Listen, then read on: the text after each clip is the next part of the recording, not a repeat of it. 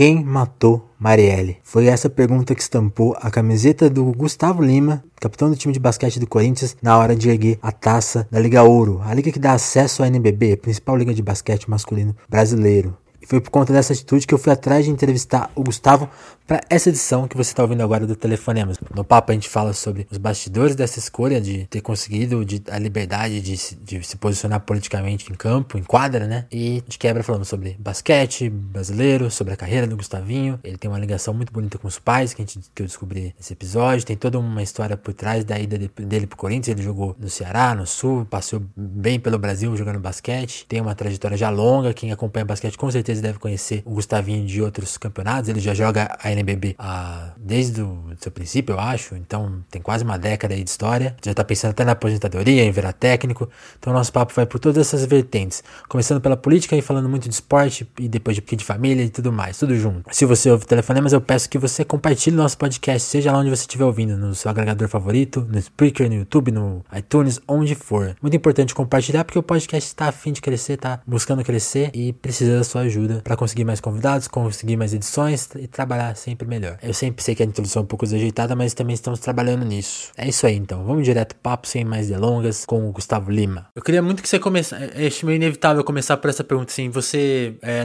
durante a comemoração do, do, do, título ali da Liga Ouro, você usou a camiseta Quem Matou Marielle, né, fez um, um gesto político, é tão raro a gente ver, tá tão incomum a gente ver alguns gestos políticos no esporte, eu queria que você me contasse assim, os bastidores dessa sua atitude, assim, o que que te motivou a usar a camiseta ali naquele momento, qual que é a sua atuação, assim, seu, as suas ideias, eu queria que você desse um resumo sobre isso, assim, pra gente. É, é, bom, primeiro foi um gesto a favor dos direitos humanos, né, eu acho que a Marielle só representa bandeiras fortes, né, ela é negra, favelada, é homossexual, uma socióloga, né, uma vereadora eleita, que foi assassinada e que as investigações pararam, né, ali no, no dia da data do título, faziam 100 dias exatos, né, da morte dela e do Anderson, né, o motorista. É, eu acho, eu me identifico bastante, eu sou bastante fã do Dr. Sócrates, né, que lutou pela, pelas diretas já, né, tanto ele como o Casagrande, como o Vladimir, né, nos anos 80. Se posicionavam eles, em campo, né? É, se posicionavam. Então eu acho que é importante o atleta ter essa voz ativa, né, tentar quando possível se posicionar principalmente uhum. a favor dos direitos humanos, né.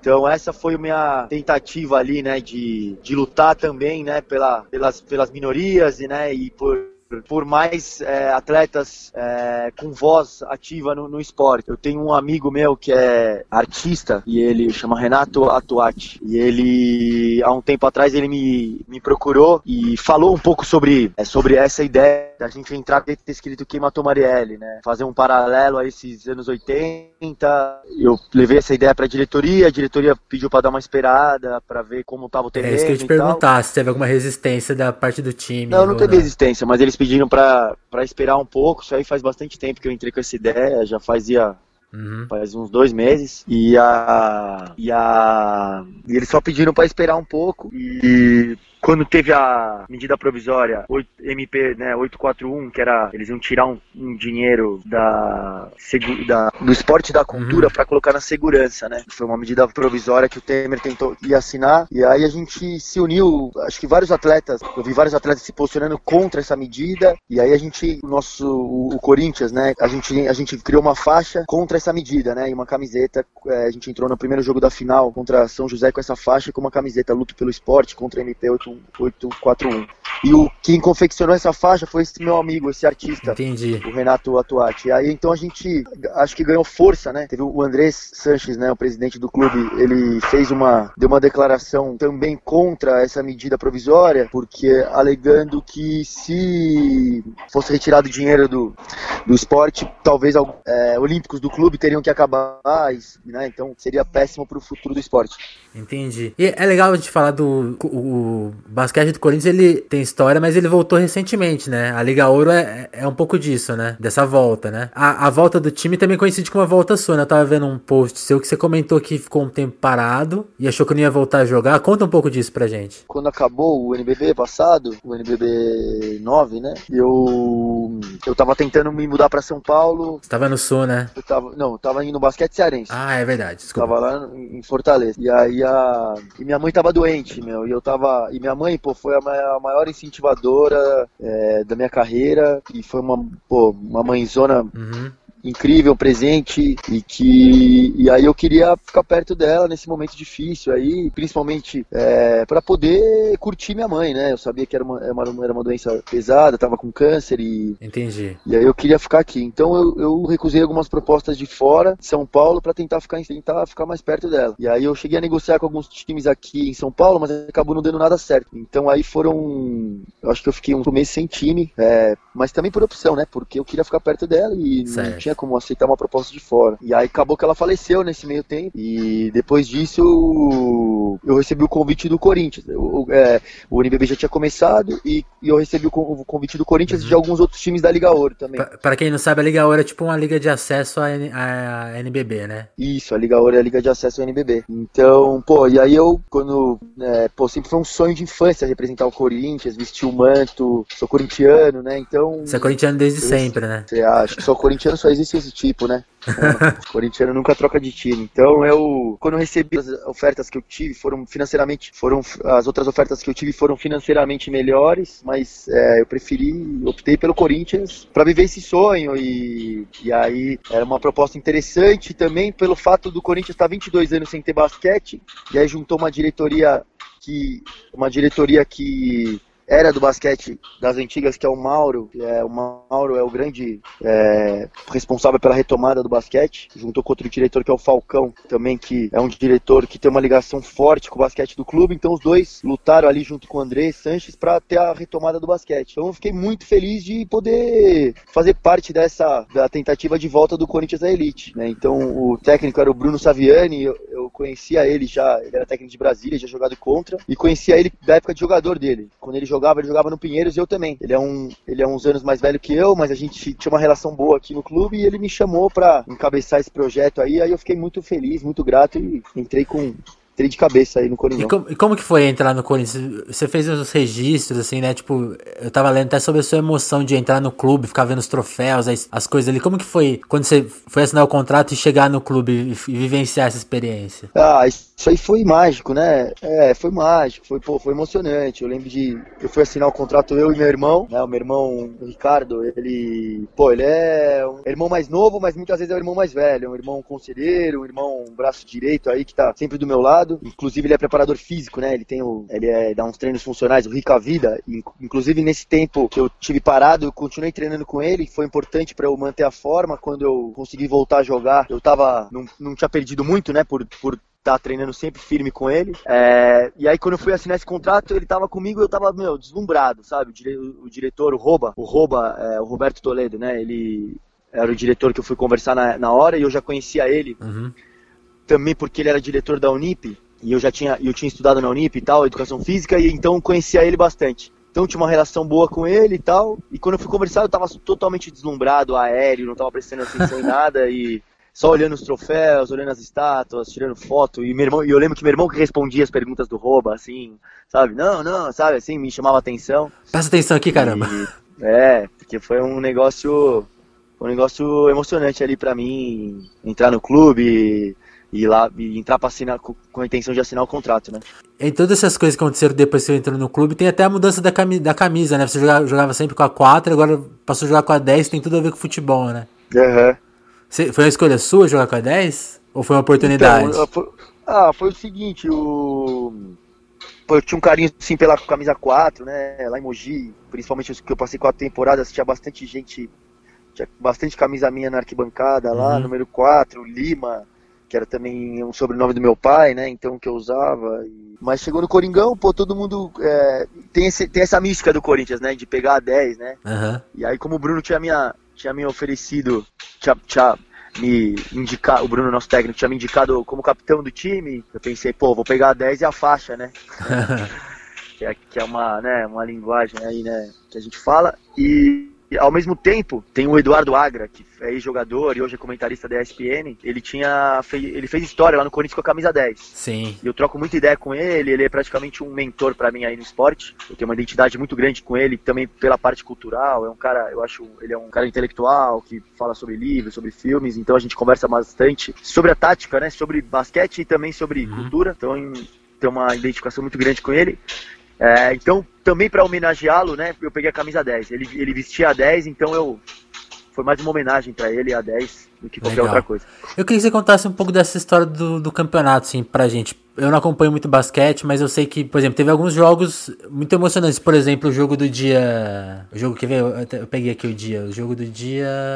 Acho que foi o terceiro jogo da final, do dia, dia 18, né? Você é armador. O armador geralmente não é o cara que faz ponto, né? Mas você virou o jogo esse dia, né? Vocês ganharam por um ponto. Eu queria que você contasse a, a, história de, de, alguns jogos, assim. Como que o time, como o time foi se desenvolvendo no campeonato para chegar num, num, jogo como esse, super disputado, e você participar tão efetivamente da virada ali, pontuando e tal? Uhum. É, ó, o, pô, eu acho que o Bruno, o nosso coach, foi muito preciso, né, na montagem da equipe. Ele montou um time brigador, uh, esse fato de ser um time coerente. Acho que essas duas o time uhum. raçudo é, criou uma identidade com a torcida grande, né? Então a torcida nos apoiou fora de casa, em tudo quanto é canto. Você ia lá, tinha faixa, os torcedores é, fazendo aquele barulho, aquele canto característico do Corinthians. Então isso aí fez bastante diferença pra gente. E como por ser um time disciplinado taticamente, eu acho que muitas vezes é, variou os jogadores que se destacaram ao longo da temporada, né? Então tiveram vários jogadores que conseguiram é, se sobressair, em, principalmente em pontos, né, é, em, em, vários jogos. Alguns jogos que é, eu como armador eu procuro sempre colocar os melhores jogadores, né, tentar organizar as jogadas para que esses melhores jogadores que estão bem no jogo conseguirem se sobressair, né? Conseguirem pontuar mais. E quando não tá dando certo, eu procuro chamar a responsabilidade ali. Mas não que eu acho fundamental isso. Eu acho que é, jogar coletivamente também é saber a sua função dentro da equipe. Tanto, tanto, que no último jogo você chegou, você nem pontuou, né? É, então. E não, não necessariamente é fazer pontos, né? É também saber a sua. É, realizar bem sua. No, no primeiro jogo uhum. da temporada, é, contra a Unifacisa, a gente tava perdendo por dois pontos e aí eu acabei acertando a última bola de três. Então foi uma função. E como você falou nesse, no segundo jogo, a gente estava perdendo por 1 a 0 a série, né? Ganha, e aí teve essa virada ainda, acho que foram 10 pontos meus no, nos últimos minutos. Nos é. últimos dois minutos. Nos últimos dois minutos. E aí a gente conseguiu virar também. Então foi, pô, foi emocionante, mas é, eu reforço nisso a, o poder da equipe, né? Porque até o momento, é, até o é, ninguém nunca desistiu, né? Sim. Então ali foi na, com unhas e dentes e coletivamente até o final. Se eu fiz os pontos foi também pela, pela confiança que a equipe deu para mim e, e, e, de mim com a equipe, né? Minha uhum. com a equipe. Eu também, pô, acreditei em todo mundo, tentei achar as bolas ali. Pô, no final acabou que o jogo voltou para mim, né? Então e acabou dando certo. E como você. Dá pra dizer que você falou da sua época no Mogi, por exemplo, e agora como capitão e tudo mais. E como você desenvolveu essa liderança dentro de campo? Assim, você joga desde os 11 anos, né? Você sempre desenvolveu essa parte de liderança ou foi uma coisa que foi. Como que você desenvolveu isso? Olha, eu, eu acho que a. Por exemplo, esse pensamento coletivo que você comentou, você sempre teve isso ou foi, você foi aprendendo aos poucos? Ah, eu acho que. Pô, a minha, a minha criação é, foi sempre baseada nisso, né? Minha mãe sempre sempre bateu nessa tecla de altruísmo, de reconhecer as boas qualidades dos, das outras pessoas que estão próximas, né? Então, eu sempre tentei enxergar o, lado, tentei enxergar o lado bom uhum. das coisas, é, sabe? Eu falo para todo mundo, pô, nosso uniforme de trabalho é uma bermuda em tênis, né? Em uma regata.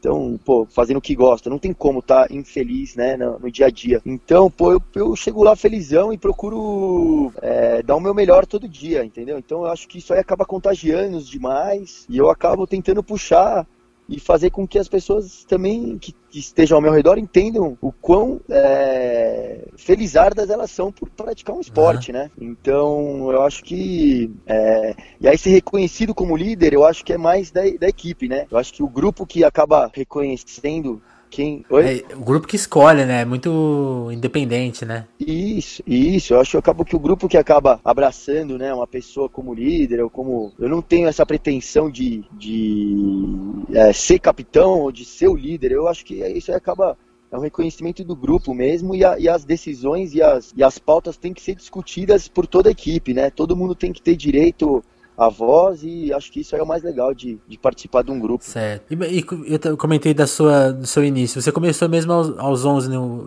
jogando. Você sempre jogou basquete? Como que a, a, bola de basquete caiu na sua mão? Porque eu sei que você gosta muito de futebol, né? Como que você decidiu, não, vou, vou me dedicar uhum. ao basquete? Tipo, você falou que sua mãe era psicóloga, né? Seu pai tinha alguma ligação com o esporte ou não? Foi alguém da sua família? Ou foi, foi você mesmo que decidiu sozinho? Não, meu pai é médico, mas ele sempre me apoiou também no, no uhum. basquete, nos esportes. Ele sempre me deu uma. Quando eu tinha 17 anos, ele me deu um livro que chamava Talentos Brasileiros, que era um... diversas é, personalidades do esporte é, e dos esportes de outras áreas que tinham optado é, para seguir um caminho. Então tinha o, o Guga, o Kirten, né? Tinha. Uh, quem mais que tinha no livro? Uh, um, Bom, agora eu não lembro muito, mas é, aos 17 anos ele me deu esse livro, então foi um. É, por acreditar em mim, falar: Ó, oh, meu, se você escolher isso aí pra sua vida, é, siga, siga em frente. E, né, esporte chamava Med Sport. Tinha um técnico que chamava o Beco, que era Beco, ele era o, o, professor da escolinha, e ele era técnico do Pinheiros. E quando acabou essa escolinha, aos 11 anos, ele me chamou pra, pra treinar federado, né? E pra jogar como federado no, com toda a sua garra, né? Com toda a vontade, no uhum. Pinheiros. E eu tinha outros convites para jogar, jogar futebol, jogar tênis também, em outros clubes, e aí eu acabei escolhendo mais, pela, mais por esse professor que era o Beco, que era um paizão para mim, sempre foi um paizão no esporte. E aí ele foi técnico por mais, mais vários anos na categoria de base meu. E, e, pô, eu tenho uma relação maravilhosa. A gente, é um, a gente virou amigo, né? Depois de. Eu, hoje em dia ele é o assistente técnico da Unifacisa, que estava na, na Liga Ouro da Paraíba. E então foi ele mesmo que, que abriu as portas para mim lá no Pinheiros e, e, e, aí acabou que, pô, eu sou grato eternamente pra, a ele por né, ter me colocado no esporte. O esporte abre muitas portas, aí tanto de países que você visita é, e principalmente as amizades que você faz, que acho que é o mais legal do esporte. Entendi. E aí, e aí depois que você entrou no Pinheiros, você, jogou, você entrou em que, em que ano no, no, profissional? Aí no profissional eu comecei com 16 anos, né? O Marcel é, me colocou, me, me colocou para jogar cedo. Eu, na época eu era um dos mais novos do Brasil jogando no, no profissional. Aí eu fiquei no, no, Pinheiros até meu primeiro ano de adulto. No primeiro ano de adulto ele me colocou. O primeiro ano de adulto eu fui para Joinville. Joguei com o Alberto Bial lá, que também foi um cara que me ajudou bastante. Ele me deixou como titular. Eu com 18. Fiquei um ano só em anos no Pinheiros, no adulto. E teve um técnico que foi importante para mim, que era o Pizza na época que era o Luiz Carlos Giannini, que era o, o conhecido como Pizza, que me deu muita moral e também foi um ano que eu comecei a pontuar bastante, comecei a despontar na, no, no profissional, graças a ele. E depois eu operei o joelho em 2008. E aí eu comecei a perder um pouco de espaço aqui no Pinheiros e foi quando eu optei para ir para Mogi. É, em Mogi eu fui para lá com 2000, eu operei de 2008 para 2009, aí fiquei 2009, 2010 sem jogar muito no Pinheiros. Aí em 2011 eu fui para pro Mogi. E aí e aí foi quando foi, pô, minha, a melhor fase da minha carreira ali, eu fiquei quatro anos. A gente, pô, a cidade. A cidade abraçou o basquete, é, a gente foi vice-campeão sul-americano, tem duas semifinais de NBB e e o, e o basquete é, foi abraçado pela cidade até hoje, né? Eles disputando uhum. final e, pô, eu vou lá e sou. Eu tenho uma, uma relação maravilhosa com o Mogi, eu sempre vejo, eu recebo é, é, mensagens e de, até hoje da, do pessoal da época que eu joguei lá. E a gente fez uma caminhada bonita, é, colocou o Mogi de volta no cenário, né? Então eu acho que pô, é importante para o basquete, importante para a cidade. Foi, foi uma foi um, foi um projeto parecido com esse do Corinthians. A gente, eu fui para lá é, junto com o Guilherme Filipim e o Thomas, que jogavam comigo no Pinheiros, a gente acreditou num projeto parecido com esse do da Liga Ouro, uhum. na época chamava Copa Brasil. Uhum. E a gente foi campeão da Copa Brasil contra o Palmeiras na final. Acho que todo mundo foi, foi valorizado nessa época e a gente tinha uma química interessante no uhum. grupo. Uhum. É, então acho que acabou dando certo por causa disso. E você chegou a ganhar alguma NBB? Eu não, não consegui pesquisar isso. Você venceu algum título? Não, NBB não. NBB é, um, não. é um campeonato muito disputado, você assim, é, é, o que, que, que faltou para vocês ganharem assim? Ah, a gente pô, é detalhe, né? A gente chegou em duas semifinais, é, e a gente perdeu uma pro Flamengo e outra pro uhum. Bauru. E o, eles acabaram sendo campeão. Não, uma, as duas, nesses dois anos o Flamengo foi campeão. Mas o. A gente perdeu em detalhe ali no Bauru contra Bauru, a gente perdeu no quinto jogo. Nossa. Contra é, Flamengo, a gente perdeu de um ponto no quarto jogo, no último segundo, uma bola do Felício, que hoje tá na NBA. E a gente tá, sabe assim, se a gente ganhasse esse jogo aí. Era outra história, né? É, era outra história, né? Pô, a gente tava com moral no campeonato, então foi difícil, e, mas foi detalhes, assim, Entendi. né? É difícil vencer um NBB, um campeonato longo, né? Precisa ter bastante plantel, precisa ter, precisa rodar bastante equipe, não dá para jogar com poucos jogadores. Então, acho que os times que têm mais orçamento acabam sobressaindo. É... E como que você vê agora? Porque próxima temporada da NBB vocês vão jogar então, como Corinthians? Isso, a gente vai entrar no NBB agora, tá dando uma reforçada na equipe, estão conversando com outros jogadores e a expectativa é montar um time competitivo. Entendi. É, é, é difícil falar, né? Mas vocês acham que dá para buscar título ou é, é, é um, é um, como é parte de um recomeço, é uma coisa mais de construir uma equipe que vai ficar sólida? É difícil. Eu acho que é importante já para o cenário né, nacional o Corinthians de volta, pelo, pela visibilidade, uhum. né? Pelo peso da a camisa. A torcida que vai pro, que traz, né? Torcida que tem tudo quanto é canto, né? E a, mas eu acho que o, time vai ser um time competitivo, que vai dar para brigar de igual para igual com todas as uhum. equipes, né? Então, mas, mas obviamente tem times favoritos, favoritos na, acima do Corinthians. Entendi. Uma coisa que eu comentei com você antes da gente, de a gente começar a entrevista é que eu achei poucos detalhes, né, sobre a sua vida. Assim, acho que o basquete ele tem uma cobertura, mas não é, não se entra muito na vida dos jogadores, né? Então, o que eu achei de matéria sobre você é muito do seu lado, assim, intelectual, que você é um cara que gosta de ler, gosta de ver filme. Você acha que a, a imprensa mistifica um pouco isso de, de, achar que o jogador é um cara que não, não se importa com essas coisas? Como, como que você lida com isso? Assim, é, é uma coisa muito de imprensa ou realmente vocês têm, seus colegas são diferentes de você mesmo? Como que é isso? Olha, eu acho que a imprensa podia é, dar mais abertura, né? Dar mais janela uhum. para essa parte pessoal dos jogadores. Eu acho interessante saber o que cada um faz independente se é, se é uma pessoa mais antenada culturalmente ou se é uma pessoa mais, sei lá, mais família ou que gosta de é, ou que tem animais de estimação, entendeu? Mas eu acho legal essa parte para você poder criar uma identificação, né? É importante para a criação dos uhum, ídolos, uhum, né? Você, é legal você saber o que o seu ídolo gosta na, nas horas de, de lazer, né? Qual que é um hobby do Então, eu acho que a, a, a, imprensa podia explorar mais esse lado. Isso te, isso te trouxe efeito, efeitos positivos? Assim, você sente que seus fãs gostam gostam desse seu lado? Ah, não sei. Eu acho que é legal poder passar pra molecada é, talvez se interessar por livros e por filmes, né? Eu acho que é uma maneira de você é, se expandir, né? Você ler um pouco mais, você é, assistir mais filmes, né? Acho que você fica um pouco mais com mais com mais repertório, você consegue conhecer diferentes tipos de, é, de vida, né? através dos livros e através da, do cinema. Então acho que é legal para a criançada aí se, se, se, atentar a isso e, e, procurar um pouco mais. E você acha que sim, dentro do basquete, como que é, é, a questão social? Porque a gente, a gente, sabe muito do futebol, né? Como tem gente tem diferenças sociais muito grandes, né? Porque tem os jogadores que jogam em times pequenos que ganham pouco e, e não conseguem mudar muito a sua situação. E tem os jogadores que depois que são, às vezes são mais pobres, logo, logo começam a ganhar milhões. Como que é a questão social no basquete? Os jogadores vêm de diversas origens ou, ou tem uma coisa mais estagnada como no futebol? Como que é? Ah, também, também tem esse é, varia bastante, né? E, e, mas eu acho que o legal é que tem vários jogadores que se atentam a essa parte social e conseguiram é, carreiras sólidas aí no NBB ou hum. fora do país e, e, retribuem de forma social, né? Tem, tem alguns projetos é, espalhados aí pelo país. É, ou contribuem com algum é, algum tipo de escolinha e tal, porque eu acho que é o mais importante é a formação, né? É,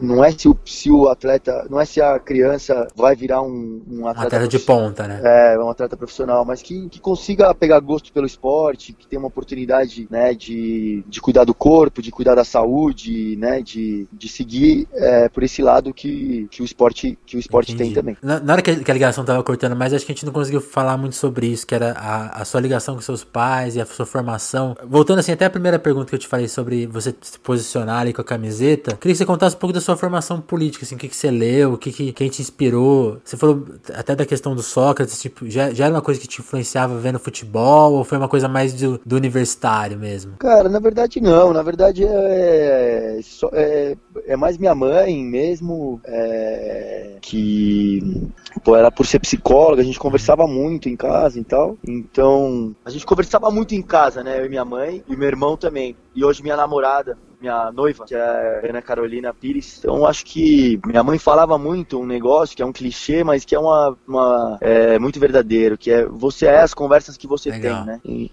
então, pô, eu acho que o mais importante, é, além de uma formação política, é você estar tá atento, né, ao que está acontecendo no cenário, no cenário político, né? Você discutir sobre sobre as ideias, é, sobre, sobre os posicionamentos, sobre as leis e, e poder né, é, criar, tirar suas próprias conclusões. Né? Então acho que foi muito por isso, através de jornais e essas próprias conversas com meus familiares e amigos próximos, que eu tive minha, que eu, que eu tiro minhas ideias. eu não sei se eu acabei perguntando isso antes, mas reforçando, você acha que faz falta isso? Você acha que. Ou você acha que é, é um. Existe um limite que é, é difícil mesmo transpor os atletas não. Até, até teriam disposição, mas pode, acho que pode se serem prejudicados. Você acha que é, é por causa disso ou é, o que você pensa sobre?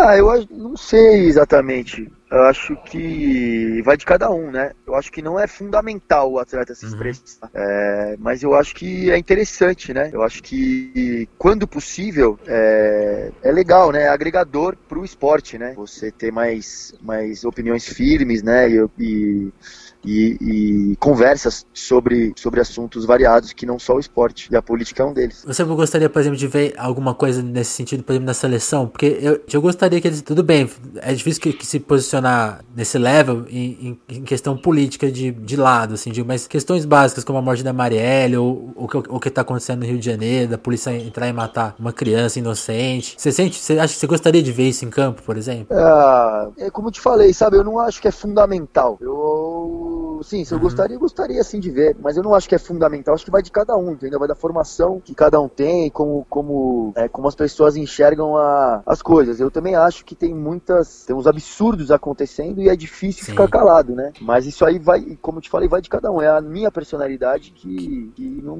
que quer se manifestar. Agora, se o outro não, não dá pra, né? É uma opinião, né? É questão Legal. de opinião mesmo. Eu queria que você comentasse um pouco da situação do basquete nacional, porque como eu te falei, né, eu sou completamente leigo, fui ler sobre a Liga Ouro agora para te entrevistar, por exemplo, saber um pouquinho mais sobre a NBB. E eu acho assim que talvez a minha impressão como leiga é que a gente sente muita falta da, da seleção em destaque. você acha que tá, tá se caminhando para uma recuperação nesse sentido ou, ou, ou, não? Como que tá essa situação? Eu acho que sim, eu acho que sim. Eu acho que a, olha, a CBB, né, que é a Confederação Brasileira de Basquete, ela sofreu um, um período com dívidas é, milionárias aí no, na FIBA, né, que é a Federação uhum. Internacional de Basquete. Eles foram até bloqueados de participar de campeonatos internacionais. É, e recentemente teve uma eleição e o Gui Peixoto venceu e ele conseguiu renegociar essa dívida. Ele botou uma nova diretoria e parece que as coisas estão andando nos trilhos agora, estão se acertando. A decisão de já foi revogada da proibição, então acho que o, o Brasil tende a voltar mais firme, né, e mais com mais prestígio no cenário internacional. Nesse meio tempo é, proibida, né? O, o Brasil estava proibido por, por esse a questão da dívida, né? questão da, da CBB, né? A, foi criada a NBB, que agora já está na 11 edição, né? Vai ser a, a, a 11, que foram. É, é, como se fosse um clube dos 13, né? São os, os clubes é, que, to, que têm autonomia para tomar as decisões, os, os, dirigentes de cada clube. Então, foi, foi o que acabou meio que salvando o basquete, que conseguiu trazer, trazer visibilidade, conseguiu fechar parcerias com a TV aberta. Então, começou a ser mais disseminado o esporte de novo, graças ao NBB. O NBB é um, praticamente um salvador do basquete nesse período nebuloso aí na, na dívida. E então eu acho que cada vez mais tem pegado o brasileiro tem pegado gosto pelo esporte mesmo. Acho que é um esporte dinâmico, né, o basquete, então ajuda nessa, nessa, né, nessa com que o com que o brasileiro é, se emocione, uhum. né, e é, com o esporte. Então acho que tem tem, tem tudo para crescer e, e tá no caminho certo. E é, e é legal porque eu, eu, eu sinto assim que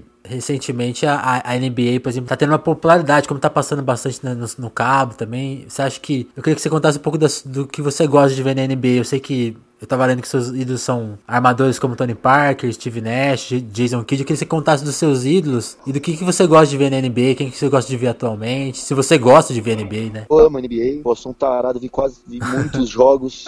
Todo, todo dia eu chegava em casa e minha noiva fala: lá, eu acredito que vai ter outro jogo, você vai ligar de novo. Tal. E aquela temporada interminável, né? É, um animal, né? Sete jogos. Não acredito mais um jogo contra esse mesmo time. E, pô, eu adoro mesmo. E, pô, os meus grandes ídolos são esses caras que, se você pensar, são, são os armadores que fazem o time jogar, né? Que é isso mesmo que você falou, o Steve Nash, é, o Tony Parker, que são caras que envolvem todos os da equipe, todos os jogadores da equipe, né? E são caras que eu consigo tirar coisas pro meu jogo, né? Consigo assistir os vídeos e assistir os jogos e aprender com os caras. É, hoje, hoje, é, é, pô, não tem como não gostar James, né? Um cara que está quebrando todos os recordes, é, com uma vontade de vencer absurda e fez milagre aí de botar o Cleveland na final esse ano, né? Foi uma pena ter tomado uma varrida, né? Por um time bem mais forte, né? Com Curry, Duran, Draymond Green e Clay Thompson, né? Um time praticamente imbatível. Então, mas mesmo assim ele conseguiu chegar na final e foi muito bacana de ver, né? O, a NBA é um, é um show, né? Um show à parte, né? E, e acho que mesmo quem não gosta do, quem não é aficionado pelo basquete, assiste os jogos e, e torce e, e, e, fica alegre. Agora, outra coisa que eu tava lendo sobre você, sem querer cortar muito esse assunto, mas você tem a ambição de ser técnico? É, é verdade isso? Pô, eu gostaria, viu? Eu, pô, eu gosto dessa parte tática, eu gosto, né, de conversar bastante sobre o jogo, eu, eu é, tenho um pouco desse, desse meu lado de é, solidário, né, de, de, de uma, uma certa liderança, que eu acho que é um perfil também para que pode ser, ser técnico da categoria de base, sabe? Eu, eu gosto dessa, dessa parte de passar para a molecada alguns, alguns conselhos, alguns toques. Então, eu acho que se eu fosse técnico, eu acho que eu ia optar para ser técnico da Recentemente base. você jogou com a molecada, né? Você, tava, você, você, jogou. Tava lendo isso, você foi jogar jogos de faculdade? Como que foi isso? É, então, na verdade eu, eu fui. Eu, eu tô me formando agora em educação. Tô me formando ainda, falta um tá ano. Quase. Estou estudando na Unip, é, educação né, é difícil manter uma linearidade, estudos, né? Conciliar, mas eu acho, eu, pô, eu sei da importância que é se graduar e, pô, agora eu vou pegar mais firme também, já estou no final de carreira, mas eu acho que é, o atleta, quando possível, né, tem que tentar se formar e durante a própria carreira para acabar o, e ter um futuro mais, mais, mais concreto, né? Você falou que tá para encerrar a carreira. Quantos anos você tem? Quantos anos você tem agora? Eu tenho 32. Você acha que dá para jogar até quando? Ah, eu acho que eu quero jogar mais umas três temporadas, para mim tá Legal. bom. Pra, pra, encerrar, Gustavo, assim, quem, agora vocês venceram a Liga Ouro, mas quando que, você, quando que o Corinthians volta a, para as quadras, para quem quiser quem, acho que muita gente deve ter. Quem não acompanha basquete deve ter ficado muito curioso depois da, da, da sua, do seu posicionamento. Vai querer assistir as partidas agora. Onde que vai, a gente volta a ver o, o, Corinthians em campo agora? Em quadra, quer dizer, em campo. É inevitável falar em campo. É, né? É, não tem jeito. O Coringão a gente, é, volta a treinar dia 16 de julho e o primeiro compromisso é, é o Campeonato uhum. Paulista, que acho que começa dia 29 de julho. Então aí vão ter vários jogos, aí são três meses de de campeonato e depois de ter legal. o NBB. É isso, Gustavo. Queria te agradecer. Desculpa a, a, ligação meio ruim, mas foi muito legal e o tempo e o seu tempo aí. Pô, imagina, Vinícius, foi um prazer aí, cara. E quando precisar, tamo aí. Valeu, Gustavo. Muito obrigado.